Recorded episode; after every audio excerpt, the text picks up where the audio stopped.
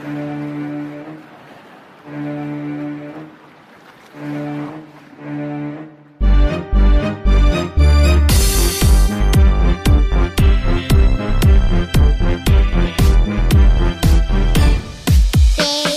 dia, boa tarde, boa noite. Sejam muito bem-vindos todos vocês, nossos ouvintes assíduos e mais tchutchucos dessa podosfera brasileira. Nós ficamos muito felizes em ter você aqui, em podermos ser parte da sua hora do dia, da tarde ou da noite. Mas a gente ficaria muito mais feliz se a gente pudesse copiar a tarefa de casa que o professor passou e você fez ela com tanta maestria. Por isso, preencham as lacunas, marque com X as respostas certas e, por favor, me empreste o seu livro, porque está começando Turma do Fundão. Grandpa Shark,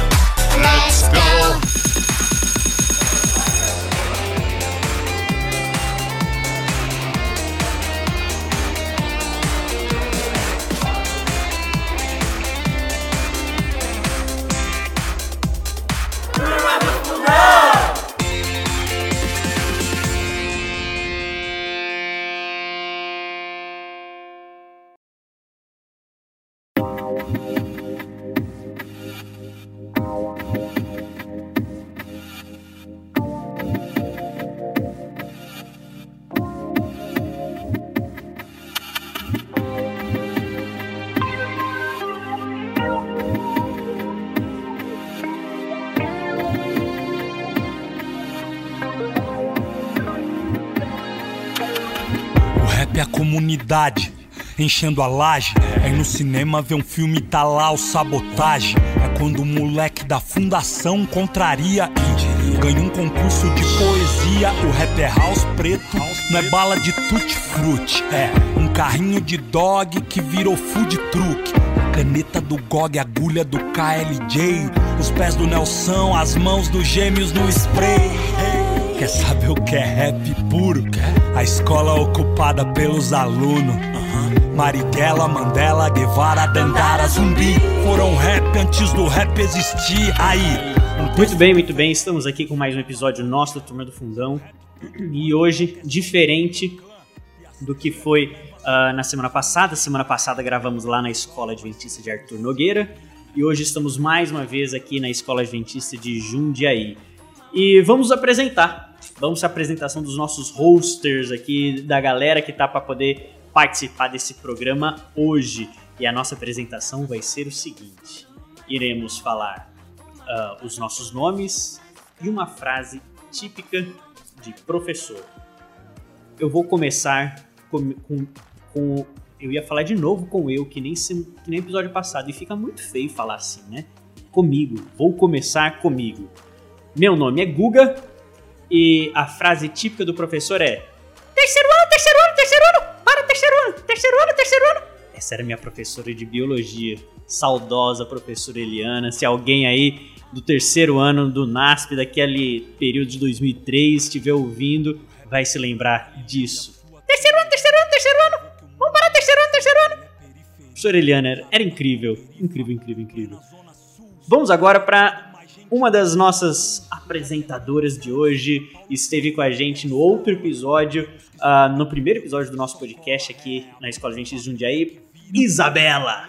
Oi, gente, meu nome é Isabela e uma frase típica do meu professor é: tira o pé da carteira. Que você não tá na sua casa, no Você, caso. você coloca muita, muito pé na carteira, Isabela? Ah, é mais confortável pra coluna, né? É mais- Ah, é mais, muito mais confortável pra coluna ficar na posição de minhoca, né? Isso aí. tá certo. Vamos para outra apresentadora que está aqui com a gente, que também é aluna aqui na Escola Adventista de Jundiaí. Ela não esteve com a gente no primeiro episódio, ele está com a gente agora nesse nosso terceiro episódio. Se apresente, fale seu nome, a frase típica de professor. Olá pessoal, meu nome é Nicole e a frase que eu considero muito típica dos professores é aquela: Não, não, só copiei na lousa pra deixar de enfeite mesmo. Muito bom. O professor é um artista, né? É um, um ar- artista. um artista da educação, por isso que ele coloca para deixar de enfeite mesmo, é obra de arte dele na lousa. Mas tem uns professores assim que tem umas obras de arte bem obra de arte Bem mesmo. obra de arte que- mesmo. Bem arte moderna, porque você não entende nada, tá escrito na, É, televis- na abstrato. televisão, não. Ô filho, na lousa. Vamos lá.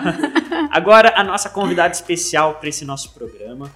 Ela é diretora aqui na Escola Adventista de Jundiaí. Se apresente pra gente, professora. Boa tarde, pessoal. Boa noite, bom dia para quem está nos ouvindo. Sou a professora Cleia, sou diretora aqui na Escola de Jundiaí. É, uma frase típica dos professores é: se você aprontar, vou te mandar para a sala da diretora. E aí, o menininho do quinto ano treme na base. Por favor, Nossa. não vou fazer mais isso. Você foi muito pra diretora, Isabelle? Você foi assim muito na direção pra Não. poder resolver alguns probleminhas? Ah, não vou muito não. Tipo, Não, não é que você vai, mas você já foi muito? É. hum, Mais ou menos? Mais ou menos, mais ou menos. Eu acho que eu nunca fui muito pra direção, não. E você, Nicole, já Ah, foi a muito? Cleia já me deu umas advertênciazinhas aí, né, Cleia? É, é verdade. Fora do, do controle. Nada fora do, nada fora do comum, nada que uma, uma bombinha no banheiro. O que que é uma bombinha no banheiro, né? Papel higiênico jogado no teto. Colado assim, É. só tava querendo fazer uma. Só queria ajudar o amiguinho quando eu passei aquela cola.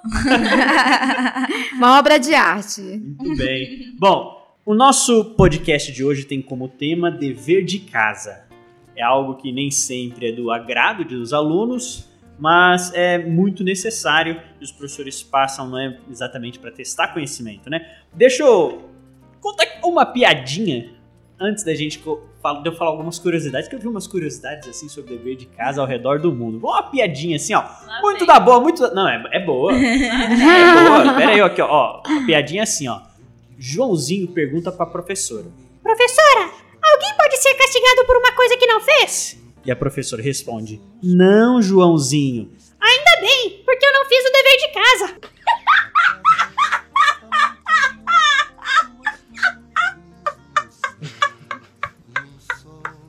Bem, muito bom. Rindo de desespero da piada dele. exatamente. exatamente, galera. Bom, vamos lá para algumas curiosidades ah, sobre dever de casa ao redor do mundo.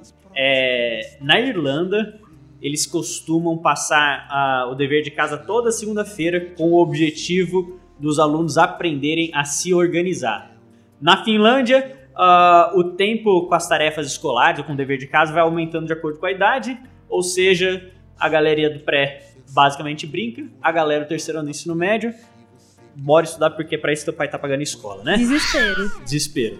Ah, cadê? Eu vi um outro aqui muito interessante. Na China, o tempo gasto com a lição de casa chega mais ou menos a 14 horas semanais.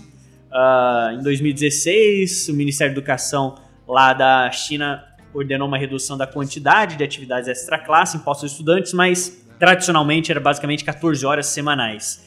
E na Espanha, olha só, na Espanha, em 2016, um grupo de pais organizou uma greve dos deveres de casa para que os filhos deixassem as tarefas de lado durante todo o mês de novembro para passar mais tempo livre. Olha só que Nossa. fantástico. Você queria que sua mãe fizesse parte desse daí, não é? Claro, né? A Isabela adora um protesto. Adoro. Ainda, ainda mais porque a minha mãe fica brava comigo por eu não fazer, né? Dever. Imagina só.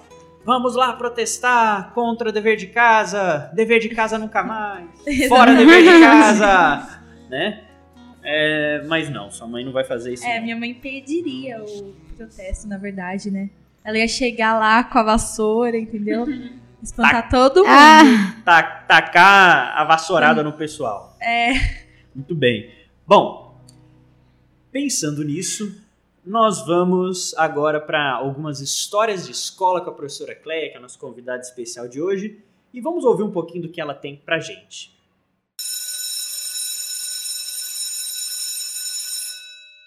Professora, por que você decidiu ser diretora de escola? Bom, na verdade, eu não decidi inicialmente, quando eu me formei, ser diretora. Eu decidi ser uma educadora. É, sempre tive o desejo de contribuir com o crescimento e desenvolvimento da educação em nosso país. É, trabalhar aí com os meninos e meninas, fazendo assim a diferença né, na vida deles através de uma educação que pudesse promover essa autonomia, aquisição do conhecimento e, claro, o desenvolvimento das habilidades cognitiva e emocional. Aham. Mas como é que então, como você então passou, sei lá, de professora e acabou se tornando diretora? É, na verdade, os anos de experiência em sala de aula, eu fui recebendo aí o chamado para ser diretora. E aí eu assumi a minha primeira direção da escola, isso em Goiás, né, numa cidade bem pequena, Uhum. Posse. E depois que eu assumi a direção da escola, eu sempre passei a trabalhar no administrativo. Então, ou era como coordenadora ou como diretora. Mas eu passei a maior parte do meu tempo de experiência na direção de escola. Muito bem. Agora, quando a gente fala de dever de casa, né? ah, existem. Assim, o aluno ele não gosta muito de fazer dever de casa. Pessoal na- Isabela, no pessoal na tua sala, faz o dever de casa certinho, assim, Não. todo mundo. O professor passou, ele chega assim, querido professor, aqui está o dever de casa. Não. E ainda por cima, pra ajudar, mais da metade da classe não faz o dever de casa, às vezes. Que bonito, né? Que bonito, né? Maravilhoso. Não, não copia na agenda, né? Aí, aí fica difícil. É. E professor na minha sala, a professora Adriana de português, ela tava dando uma bronquinha na gente, né? E ela falou que a nossa sala bateu um recorde de não fazer dever de casa de toda a escola adventista de Jundiaí. Bom Nossa, saber. então, literalmente, a gente não faz dever de casa. Mas agora vamos lá, por que, por que será que os alunos aí não fazem dever de casa? Ah, eu acho que eles não entendem que é importante, né? Preguiçoso. Existe Ah, videogame. Agora, professora Clay, para você, qual que seria o principal impeditivo para os alunos ah, fazerem o dever de casa? Bom, gente, o que eu percebo é que hoje os alunos não têm muito hábito de estudo. Já começa por aí. Então, eles chegam em casa, não revisam a matéria, eh, não revisam seus apontamentos e não trazem a tarefa pronta. E quando chega na sala de aula, eles são surpreendidos com a professora cobrando a tarefa, cobrando o trabalho, e o aluno, infelizmente, não traz esse material. O que eu penso que leva o aluno a não ter esse compromisso estudan- estudantil?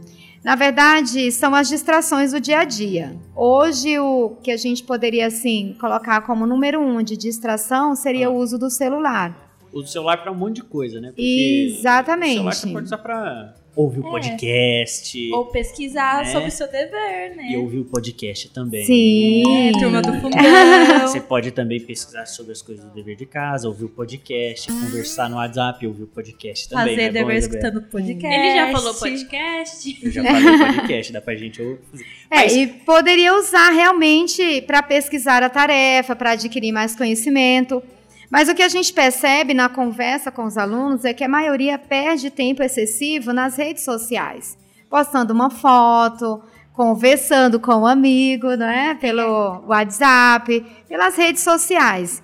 Então, na verdade, esse tempo ele acaba sendo muito grande, gasto com essas coisas, e o aluno ele acaba não tendo o tempo que ele deveria ter para estudar, né? Isso me faz lembrar uma coisa. Aquele lance de você ver a notificação e falar, só vou dar uma olhadinha e começar a arrastar. Vídeo do YouTube arrastar. curtinho. Olha, vídeo do YouTube que tem um minuto e meio, dois minutos, é o que faz você gastar mais tempo.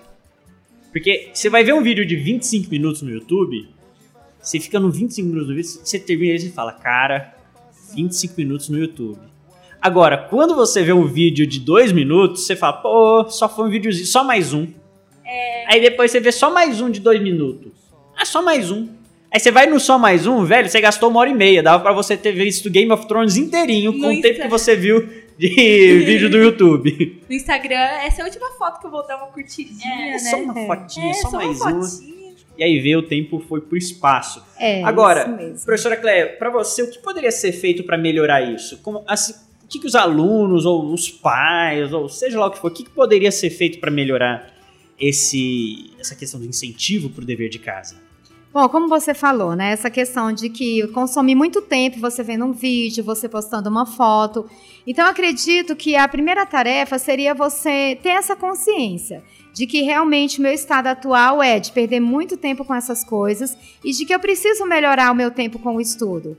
Então, seria mesmo gerenciar o tempo com o uso do celular. De repente tem aqueles aplicativos que você coloca ali no seu celular para ver quanto tempo você gasta nas redes sociais. Então, isso também iria ajudar a gerenciar o tempo de uso no celular. E saber que hora de estudo é focar totalmente ali no estudo. E se você conseguir fazer isso, com certeza vai sobrar o tempo para o lazer. A não ser que você queira trabalhar com Mark Zuckerberg, Facebook não vai te dar um grande futuro, não é? Sei lá, Insta- Instagram também. o Cara, tudo é dele, né? A gente gasta o nosso tempo com o Marquinho. o Zuquinha lá, tem, ele é dono de tudo. É, o, o o dono do. Quem é o dono do tempo? Mark Zuckerberg. Porque o Instagram é dele, o WhatsApp é dele, o Facebook é dele. ah, quem mais é dele? O Snapchat não é dele, mas ele fez o Snapchat dele no Instagram, né? É sensacional. Twitter é dele? Twitter? Não, Twitter não é dele, não. Ah, pelo menos por enquanto. Vai saber. Ah, e olhando tudo isso daí, eu- recentemente eu vi um vídeo. Eu vou. Eu, lógico, eu vou colocar pra vocês ouvirem o áudio dele, que eu acho que esse daí pode ser, sei lá, uma grande, um grande incentivo para as tarefas de casa. Quer ver? Vocês acham que eu gostava de estudar? Vocês acham que eu gostava de estudar? Claro que não, eu sou normal. Mas meu pai, um sábio, pedagogo, terceiro ano primário, falou o seguinte: gosta de estudar não, meu filho? Eu disse: não. Sabe o que ele falou? Ó, puxa o papai. Mas meu filho, eu não vou deixar você sem estudar. Eu não estudei, mas você vai estudar. Aí eu pensei, ai meu Deus, como? Eu odeio isso. Deixa que eu vou te ajudar. Um sábio, pedagogo, com tudo de psicologia, filosofia. Caraca, o cara manjava. Foi no supermercado, comprou uma enxada 3 libras, a maior do mercado, e me levou para capinar canavial. Na terceira enxadada que eu dei, eu gritei: Papai, ô papai, onde estão os livros? E ele disse: No final do canavial, meu filho. Nunca mais eu pensei em parar de estudar, irmão. Então, se o seu filho não gosta de estudar, canavial na criança. Sensacional, hein? Falou isso aí. Ah, Eu não sei o nome do cara, não. Eu só Nossa. recebi esse vídeo e eu achei incrível pro episódio de Cara, hoje. que massa! Ma- imagina você, hein, Isabelinha? No canavial com uma enxada É. 3 libras. Então, tipo, eu já pensei assim, eu tava Em estudando. trabalhar no canavial? No.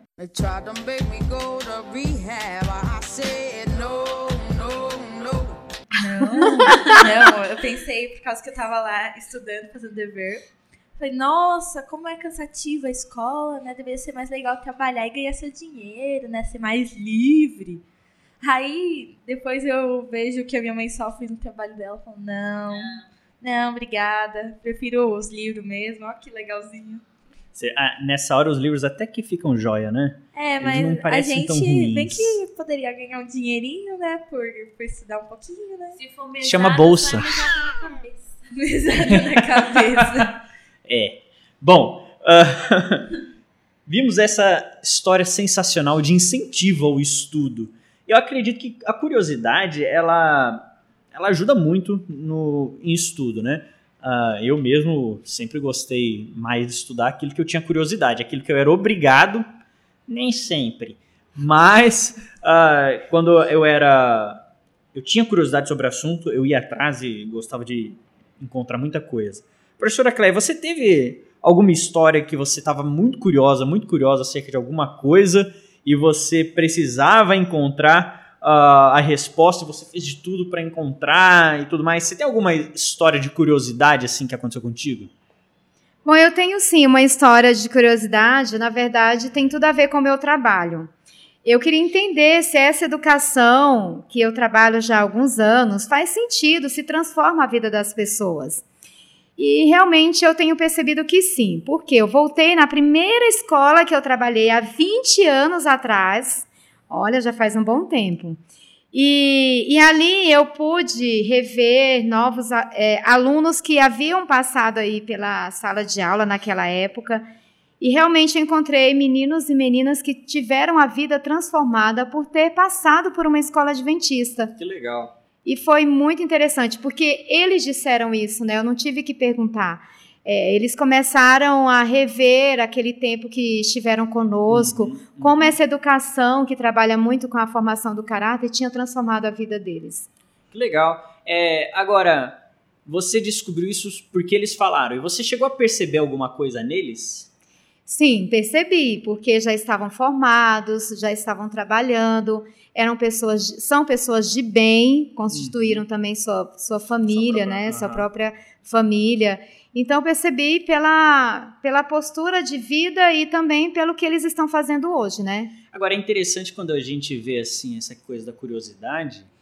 é, quanto mais nova é a pessoa, maior é a curiosidade. Como por exemplo, ah, um bebê de um ano, dois, ele é extremamente curioso. É, o bebê ele chega, eu falo assim que ele abre a gaveta, ele fecha a gaveta É, porque ele acha aquilo super divertido. Eu, Olha que legal, pega esse negocinho aqui, puxa, tem um buraco dentro. E ainda depois aprende, né? Por causa que minha priminha tem seis anos hoje. ah, antigamente, quando ela tinha essa idade, ela abria porque ela gostava do movimento. Agora, ela abre pra ver se tem comida mesmo. Então, É. ela vai abrindo, olha, e depois fecha, acha, acha aquilo super, super divertido. Pro bebê, ah, o mundo é todo novo. A gente olha assim, acha que- como ele se diverte com isso, mas é porque a gente já viu isso várias vezes. E o Uhum. bebê não. Aquilo ali é a primeira vez que ele tá vendo o mundo todo, tudo que vai aparecendo é muito novo pra ele. Mas parece que com o passar do tempo, não sei se a gente se acostuma com as coisas, com a vida, com a dinâmica de tudo que tá ao nosso redor, e parece que vai tendo cada vez menos curiosidade. É, por exemplo, a gente vê que um garoto de 18 anos, ele parece ser menos curioso do que um bebê. Mas o bebê, ele só aprendeu o- as coisas que ele sabe, ele aprendeu a se proteger, ele aprendeu que não deve colocar o dedo na tomada, é, coisas desse tipo, porque ele foi verdade. curioso e ele descobriu o resultado daquilo. É, é lógico, não tô falando que você tem que se dar mal na vida pra poder resolver, né, Pra poder ficar de boa. Mas a questão é que a curiosidade foi o que incentivou aquela criança a descobrir as coisas. Ah, por que será que cada vez com o passar da idade parece que a curiosidade vai ficando cada vez menor?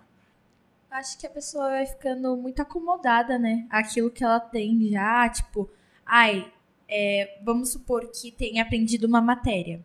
Ah, só vou aprender isso e nada mais. O resto do tempo eu vou gastar com outra coisa, entendeu? E não é isso. Entendi. É, eu acho também assim que, de certa forma, com o passar dos anos, a gente vai ficando mais lógico, né? A gente vai tentando encontrar respostas mais racional a respeito dos questionamentos da vida. Isso às vezes acaba sendo ruim, porque a curiosidade ela aguça a imaginação e, e- e realmente nos torna até pessoas mais criativas. E com a criatividade você pode, quem sabe, inventar aí algo bem interessante para o uso das pessoas, para o uso da sociedade, né? E que Mas- criatividade não é apenas na arte, né? A gente Sim. precisa lembrar disso. Criatividade, ela envolve muita coisa do ser humano. Então, a, a gente pensa, ah, criativo, o indivíduo criativo porque ele faz uma música legal, ele faz uns desenhos diferentes. A, a arte é um aspecto da criatividade, mas você pode ser criativo dentro de uma indústria automobilística, por exemplo, né? Você vai ser criativo criando um carro, você é criativo criando um software, você pode ser criativo criando novos métodos de processamento dentro de uma empresa. Na verdade, a criatividade envolve muita coisa. Então, quando a gente olha para a criatividade, a gente vê que a, a vida ela envolve muito da criatividade, né? Porque a gente precisa encontrar meios de resolver problemas. Ah, Basicamente, a criatividade ela existe porque tem problema. Eu tenho um problema, como é que eu faço para resolver esse problema? Eu tenho que passar aqui e nem o raio de um rio. O que, que eu vou fazer agora para poder passar do outro lado? É porque tem esse problema, eu agora preciso pensar de um jeito. Faça um barco, faça uma ponte, aprenda a nadar, é, joga um moleque lá pra ser boi de piranha e depois eu passo. Mas, Na realidade, a gente existe a criatividade para poder resolver isso. Então, essa é uma, um aspecto da vida e no mercado de trabalho, tudo exige bastante isso daí da, da criatividade e da curiosidade também. É, a criatividade também é uma coisa que muda com o passar dos anos. Uma vez a minha mãe ela pediu pra eu e a minha irmã desenhar uma casa.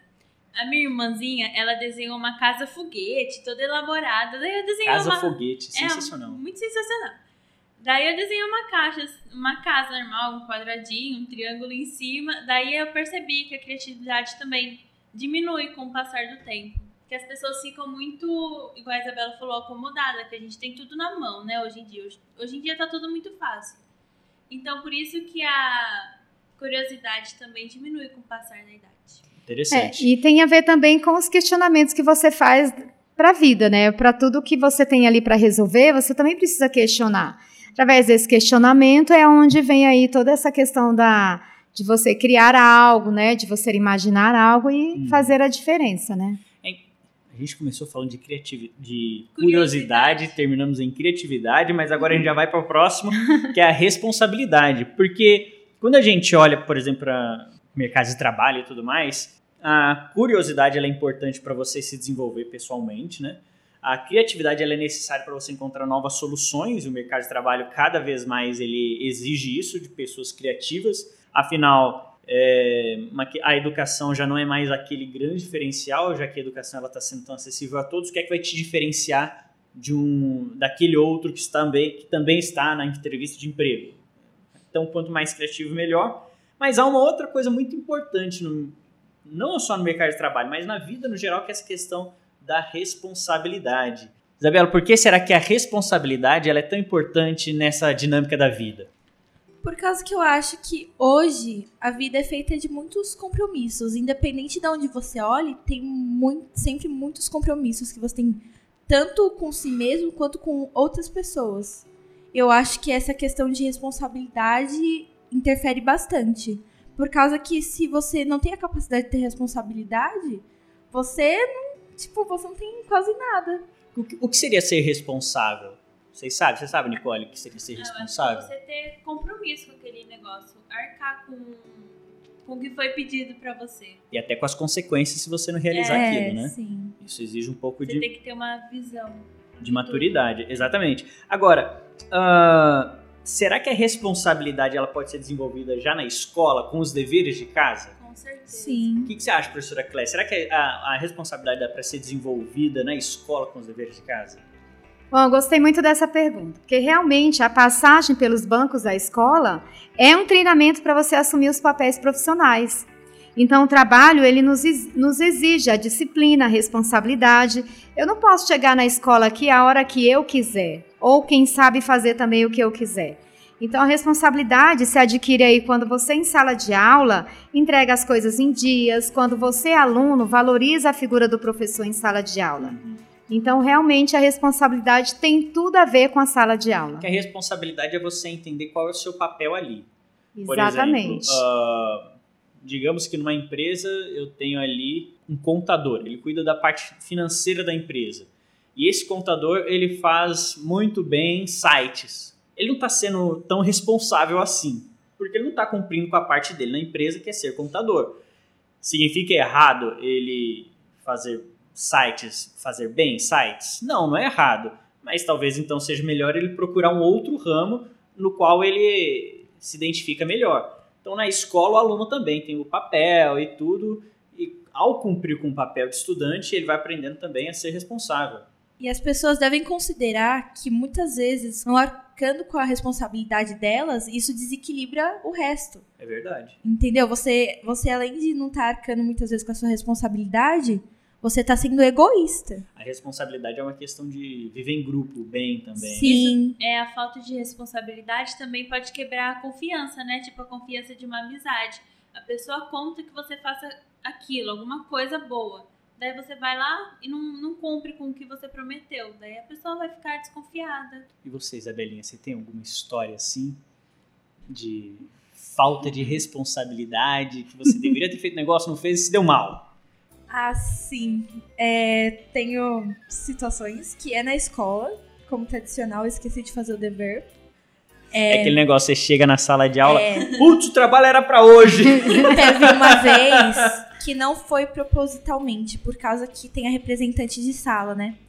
E ela, ela não passou a página certa e o professor não considerou que eu tinha faltado no dia, ela tinha passado errado. Aí eu me ferrei com o negócio de trabalho, mas. Aí ela pediu desculpas e coisa do tipo, mas eu falei pra ela ficar calma e era pra ela passar da próxima vez corretamente, né? É verdade. Aí, ó, a responsabilidade da coisa. É. Falando já da, da tarefa de. Falando já da, da tarefa de. Falando já da, da tarefa. Falando já da, da tarefa de casa, de responsabilidade, tem um negocinho que acontece bastante aí nas, nos bancos da escola, ah, onde você chega e não sabia, não sabia, ou até mesmo sabia, mas não estava nem aí, não foi responsável. Aí você chega na sala e fala assim: Ô. Fulano, deixa eu copiar sua tarefa. Isso. Né? Clássico. Por- a, a ideia disso daí, a ideia por trás desse negócio é simplesmente você ah, entregar o negócio pro professor, mas que se dane se você vai aprender ou não. É. Não é? E tipo, tem aquele lance, nossa, eu sou super sua amiga, né? Seu colega. Lembra quando eu te As dividi o pessoas salgado? também chan- Como é que fala? Chan- Chantageia. Chantageia. Isso daí.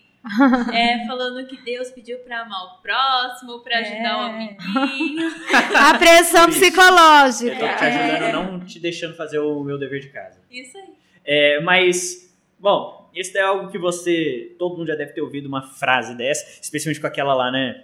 Nada se cria, tudo se copia. Sensacional essa frase, né? Afinal, ninguém inventaria a lâmpada se não tivesse se inspirado na fogueira. Entendeu? Entendeu a relação, Isabela? Gostei, sim. Sim. É isso aí. Aí fala, não, tá vendo? Se eu copiar o dever de casa do meu coleguinha, do meu amiguinho, que tá aqui perto de mim, na sala de aula, pra quem eu vou comer o lanchinho na hora do recreio, olha que bonitinho, tudo no diminutivo, é, eu não vou estar colaborando com o que a sociedade exige, com o que a sociedade pede. Mas será que isso é válido de verdade pro dever de casa? Eu acho que não. Primeiro, a frase nada se cria, tudo se copia. Eu, vamos considerar, eu não acho que é bem uma cópia. Você tá fazendo uma melhoria. Você se inspirou em alguma coisa e você tá melhorando isso, entendeu? É diferente. Agora, o coleguinha aí já é complicado. Pegar o dever do coleguinha ali E e melhorar ele, né? É, Você muda uma. Ó, copia, mas não copia igual. isso aí, mudou umas palavras aqui. tá certo e o professor nunca percebe, né? Isso passa, É. passa batido. Ah, professora, quando você tinha 14 anos de idade, ah, qual que era a sua principal prioridade? Ah, sabe, o que você olhava assim que era o teu foco de vida? Bom, gente, nessa época, realmente, a minha prioridade era iniciar o ensino médio. E eu não posso também deixar de dizer pra vocês que eu também tinha como prioridade namorar um pouquinho, né? Ah! Ela só quer, só pensa em namorar. Ela só quer, só pensa em namorar. Que tem alguma coisinha, né? Uma paquerinha. Namorar comigo. Mas assim, né? Dificilmente a gente consegue fazer tudo o que a gente quer, né? A gente precisa Pois é, também não dá pra entrar no priorizar, né? médio assim, né? É, não dá só pra. Não dá pra se formar. É, mano, vai ter que namorar?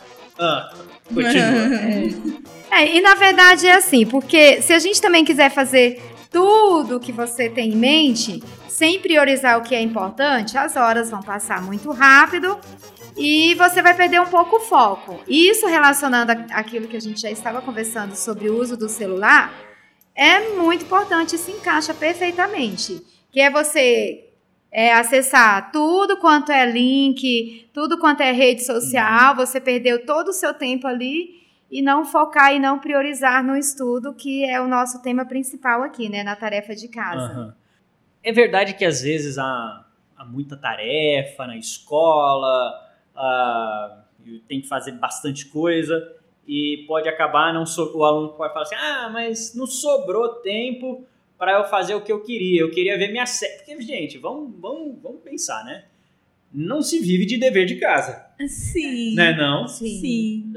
Uma Netflix faz bem para todo mundo. Ou talvez Oh. sim, né? Por causa que se você não faz dever, daí sua mãe fica brava, daí você apanha, né? Daí ela tá coxinando na sua cabeça, Aí daí você morre. Daí você Nossa, que traumático. que história triste. Muito trágico. Mas ah, você precisa ter alguma coisa que você gosta. Vou, vou jogar É. meu videogame ali, eu vou ver minha série da Netflix, eu vou, sei lá, assistir Bob Esponja, que é sensacional. Bob Esponja Nunca é bom. assisti. Pronto? Estou pronto! Quem está pronto? Estou pronto! Quem está pronto? Estou pronto! Estou pronto! Estou pronto! Estou pronto! Estou pronto! Perdeu metade da vida. Sério? Também nunca É. assisti. Nem. Chaves. Bob Esponja é muito. Um novo agora, que tem na Netflix, é muito bom, eu dou muita risada. Irmão do Jorel. Irmão do Jorel,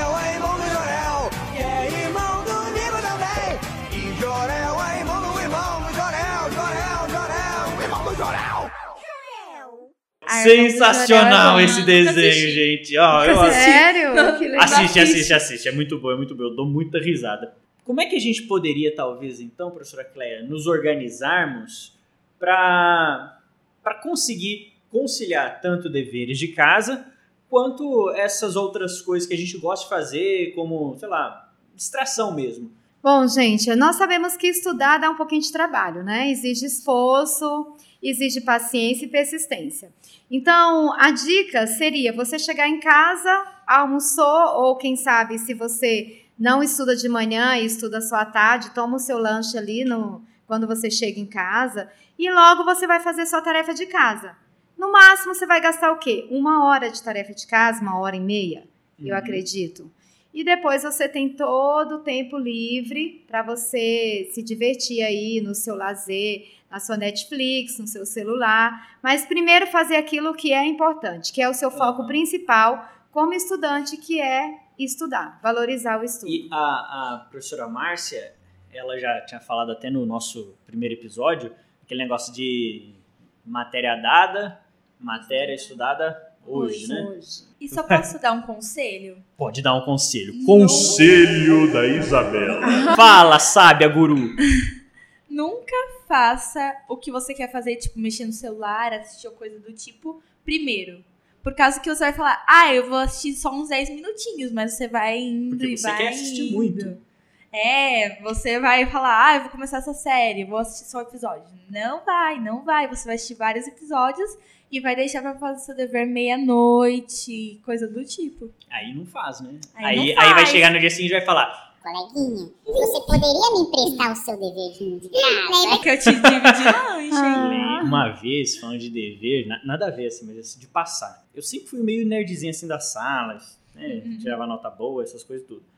Ah, mas eu evitava ser chato. Admito que às vezes eu falhei nesse aspecto, mas eu evitava ser chato. É, mas tinha um cara na minha sala que pensa num maluco, isso era ah, oitava série, nono ano hoje, né?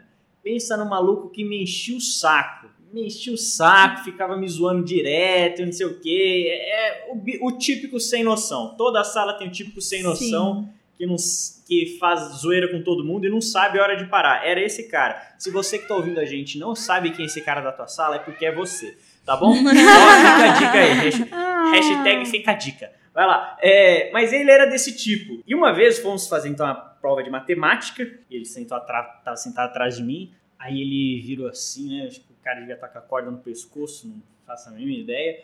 Mas ele virou pra mim e falou: Gustavo, me passa aí a cola, tal, de tal questão. Eu fui tocado por um sentimento de profunda compaixão.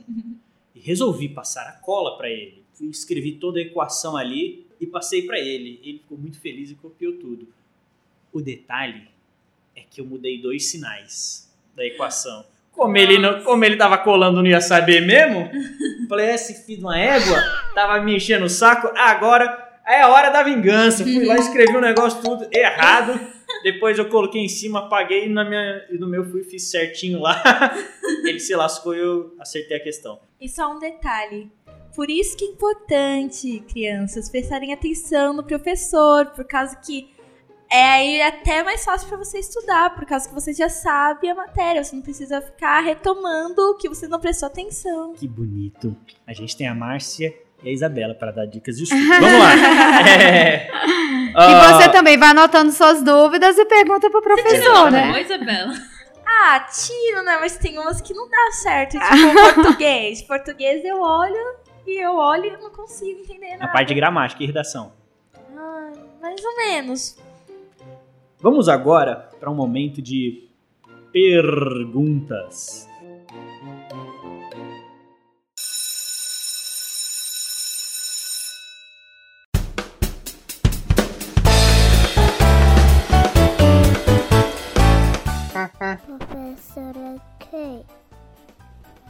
Você gosta de ser diretora?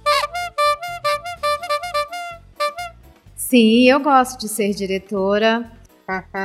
Por que, que você não libera o celular de novo?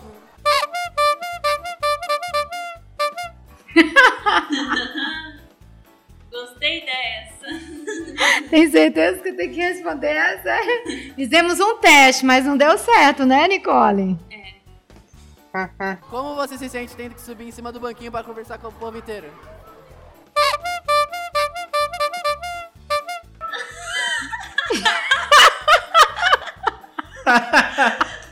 Gente, aqui vocês estão ouvindo um podcast, então vocês não podem ver nada assim, né? Que a professora Cleia, ela é tipo uma jogadora de NBA. Gente, mas é uma sensação bem bacana, né? Eu consigo enxergar todo mundo. É uma. Ô, professora Cleia, você já não teve vontade de ter tipo uma caminhonete, uma S10, uma Tucson, que você fica alto assim, É né? verdade. Meu chão. Você gosta de comer batatas? Tá, eu não gosto de comer batatas, tá? Eu prefiro inhame. É porque realmente eu nunca gostei de batatas. A batata. não- nem quando era criança.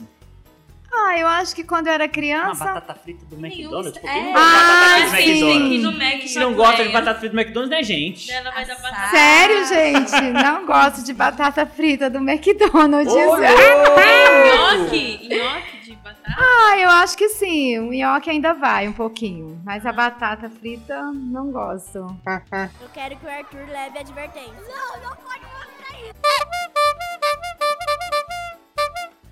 Gente, o que, que o Arthur fez? Depois vocês me contem, tá?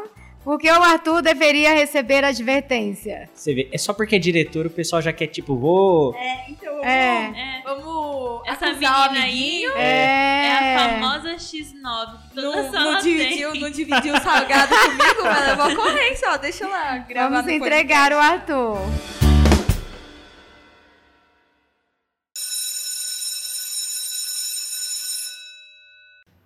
Acredito que a gente pode refletir um pouquinho, que a gente poderia usar como reflexão para esse tema de dever de casa, é também ver que Jesus ele deixou um dever para todo mundo.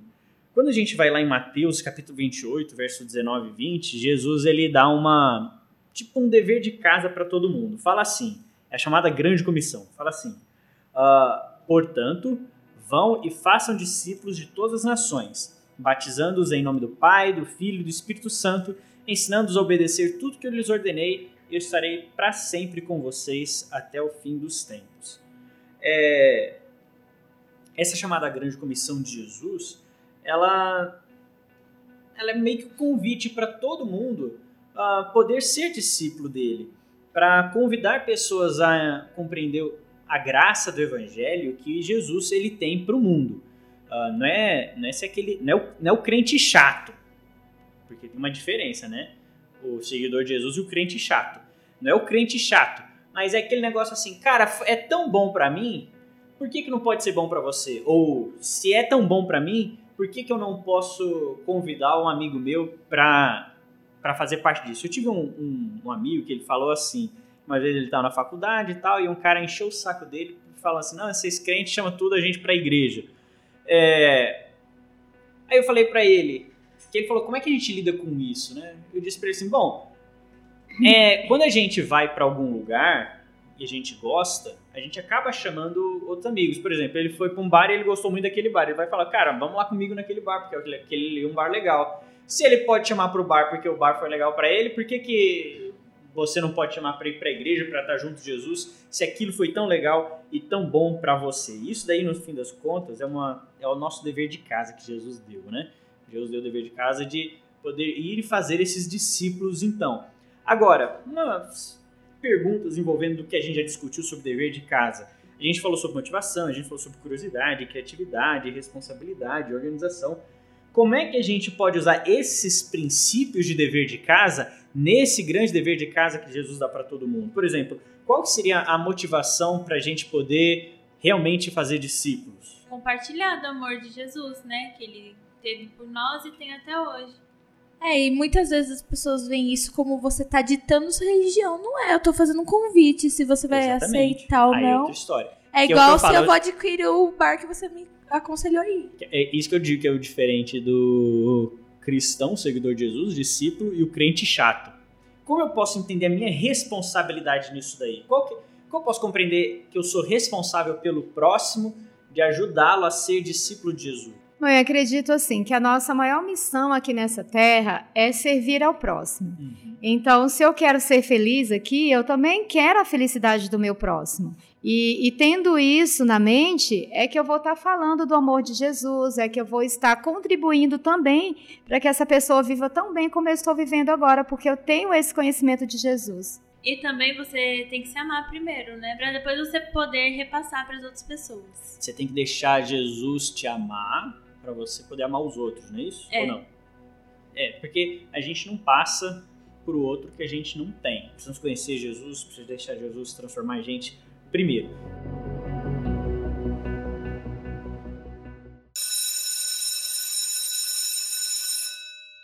Nós vamos ter o nosso momento especial de dica de estudo com a Marcinha. Bom dia, boa tarde, boa noite.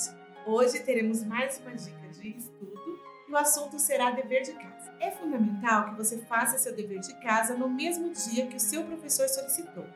Lembrando sempre que aula dada, aula estudada hoje. Faça seu dever em um lugar tranquilo, organizado e sem distrações, como televisão, internet e celular. Faça o seu melhor e tire suas dúvidas depois com seu professor.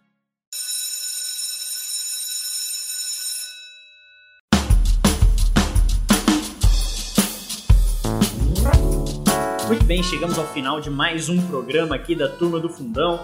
Foi legal demais.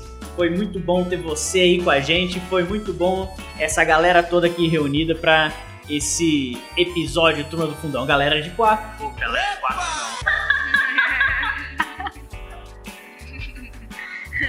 Foi sem querer. não, é. Somos em quatro. Ah. Bom, de novo, foi muito legal a gente poder ter esse episódio. E nosso terceiro episódio aí da Turma do Fundão, podcast que tá bombando. Tá muito legal aí, viu, gente? É, divulguei pro pessoal, eu já vou falar aqui, ó. Você pode divulgar para o seu. para sua galera, pros seus amigos aí. Tem nossa conta no Instagram, você pode procurar lá por Turma Fundão. No Twitter também estamos como Turma Fundão. Nós temos o nosso site turmadofundão.net. Estamos aí no podcast, no Spotify, no Castbox e no podcasts da Apple. E também temos o nosso e-mail se você quiser sugerir alguma coisa, se você quiser fazer alguma crítica, sugestão.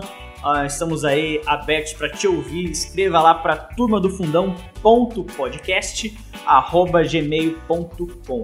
E esse programa contou com a apresentação de Guga Góes, Isabela Braga, Nicole Santino, com a participação de Cleia Pimenta, Márcia Melges, edição de áudio de Guga Góes e Miguel Malê, a arte de Daniel, produção e roteirização de Isabela Braga e Isabela Vasconcelos. Ah, e no próximo podcast nós contaremos com um tema sensacional, um tema que vai mexer com as estruturas da escola. Vamos falar de treta. Até mais.